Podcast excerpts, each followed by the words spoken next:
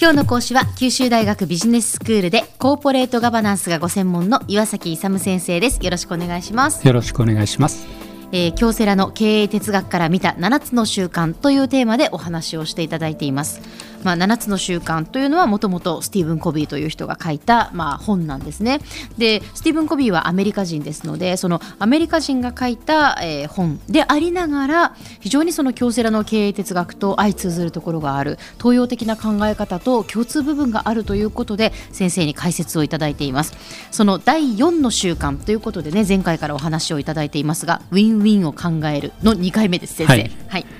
えっと、ウィンウィンですね、ええ、あの勝ち負けでいくといろんな関係あるんですけど例えばですねウィンウィンと反対側は lose lose なんですね。あどちらも負けというかどちらにとってもその良くない結果を招いてしまうということですね。であとですね win lose と lose win って関係4つが出てくる、はいはい、あともう一つですねノーディールって関わりを持たないってなんだ5つのパターンがあるんですけども、はい、そのいろいろな人間関係のうちで一番いい人間関係がウィンウィン関係なんです。そりゃそうでしょうね。そうでありたいですよね。人間関係としてお互いにいいねっていう関係が一番なんか気持ちがいいと思います。でこれ、もう前回お話ししましたようにウィンウィン関係って1プラス1が2じゃないんですよ。はい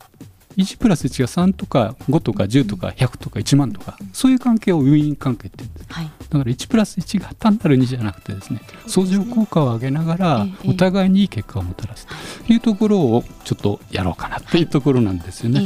それでねそのウィンウィン関係をあの導くためにはまずやっぱりベースが必要ですよね。はい。何が必要だと思います？この前と同じような自分自身がまずしっかりすることっていうことですよね。ねで何でしたっけ？えっと信頼です先生。そうそうそう自分がまず自分に対して誠実であること、そうそうそう信頼される人間であること、そうそうですね。その上で今度相手をまあ信頼できるっていうそういうことになるわけですよね。で信頼って何何かっていうとですね、はい、えー、自立のあのパラダイムというか考え方っていうのがそもそも自分自身に対する目標を設定してその目標に自分に誠実にその目標を達成するっていうところですね、はい、それを今度は相手にやるんですけれども、うん、相手にやる場合その信用信頼残高っていう考え方あるんですよね。信頼残高ですか、これまあ小ビさんの特別な用語なんですけど、要するに銀行預金残高あるじゃないですか、はい、銀行にあの当座預金とかあそういう預金残高と同じような考えでですね あのプラスとあの積むのと引き出すのを両方考えるわけです。でもちろんあの預金残高プラスで残ってるのがよくて多い方がいいんですけど、まあ、それをこう預金残高をくあのあの増やすのと同じように信頼の残高どんどん貯蓄していく。これをですねあの残高を貯める方法として、まあ、6つぐらいあるんですけど、一つがですね相手を理解することっていうことなんですけど、やっぱり普通の人は自己中なんで、自分の言いたいことは言うけど相手のことは半分しか聞かないっていうのが多いんですよね。まあ、次の第5の習慣がですね理解してから理解されるなんですよね、えー、というところに関連するんですけど人間みんなそうですけど自分の言いたいことを全部言ってですね全部相手が聞き入れてくれるとなんか 自分すっきりするじゃないですか。はい、と同じように気持ちいいしそれをずっとこう受け入れていくとなんか友達になったような感じになるじゃないですか。えー、それと同じようにですねやっぱりまず相手のことを理解してやると。こっち誠実ですよ。あの簡単な気持ちじゃなく、まあ、相手の立場に立ってやっぱり物事を考えられるかどうかっていうことですよね。そうですね、えー、まあ、ウィンウィン関係だからお互いにいい関係を作るのには、自分の言いたいことだけじゃなくてですねやっぱり相手のことをまず聞いて理解してですね、はい、で自分と相手っていうのはもう必ず違います。えーで違うところがいいんですよ、うん、違うから相乗効果が出てくるんですよ、うん、自分では持ってない技を向こうは持ってるわけです。その違いがあることが大切なんです、うん、だから違いを尊重しないといけない。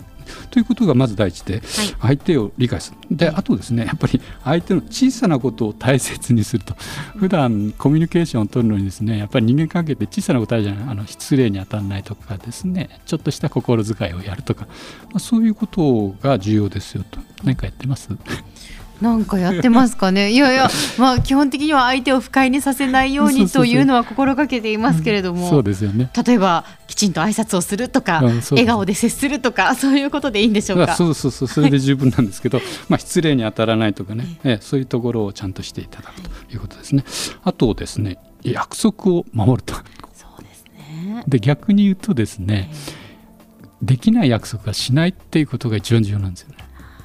なんかねついついねあのいいところを見せようとして できるよって言ってしまったりしないことはないんですが、うん、でもできない約束はしないっていうことですね。結局守られないんだったらしない方がいいですもんね。約束を破るとマイナス残高が相当出てきますんで、はい、それはやめてほしいなと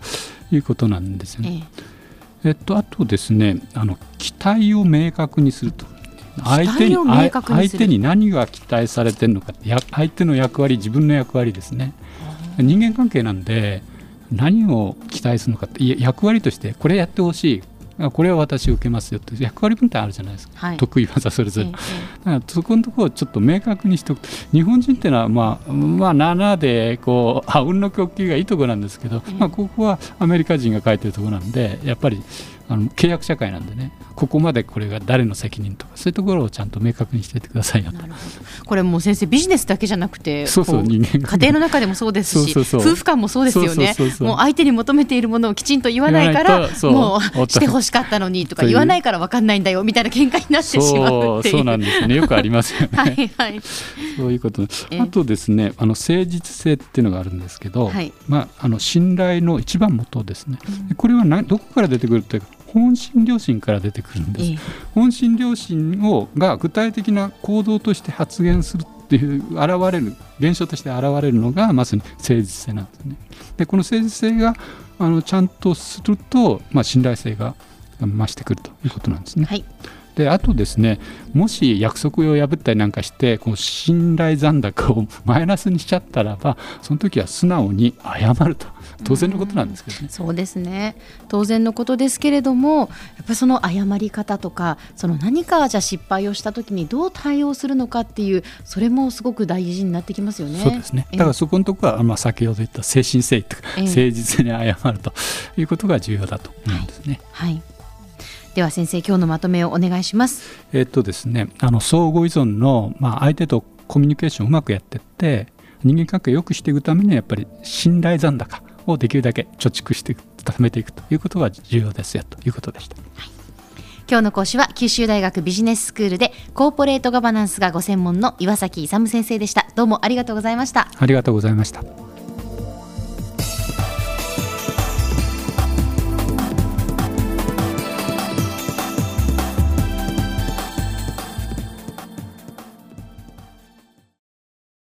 ゾクゾクグイグイメラメラつながる。ゾワゾワ。ハラハラ。メキメキ。つながる。ズキズキ。モワモワ。ホカホカつながる。キリキリ。ザワザワキュンキュン。ガンガン。ワクワク。ウズウズドキドキ。ルンルン。バクバク。九州人のいろんな気持ちつなげます。九州から輝こう。キラキラつながる。 QTnet